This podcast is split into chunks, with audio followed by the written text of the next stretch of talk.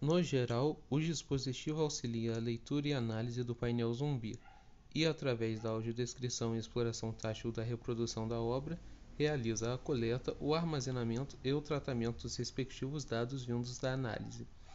e assim promove a inclusão social das pessoas com deficiência visual por meio do uso do microcontrolador.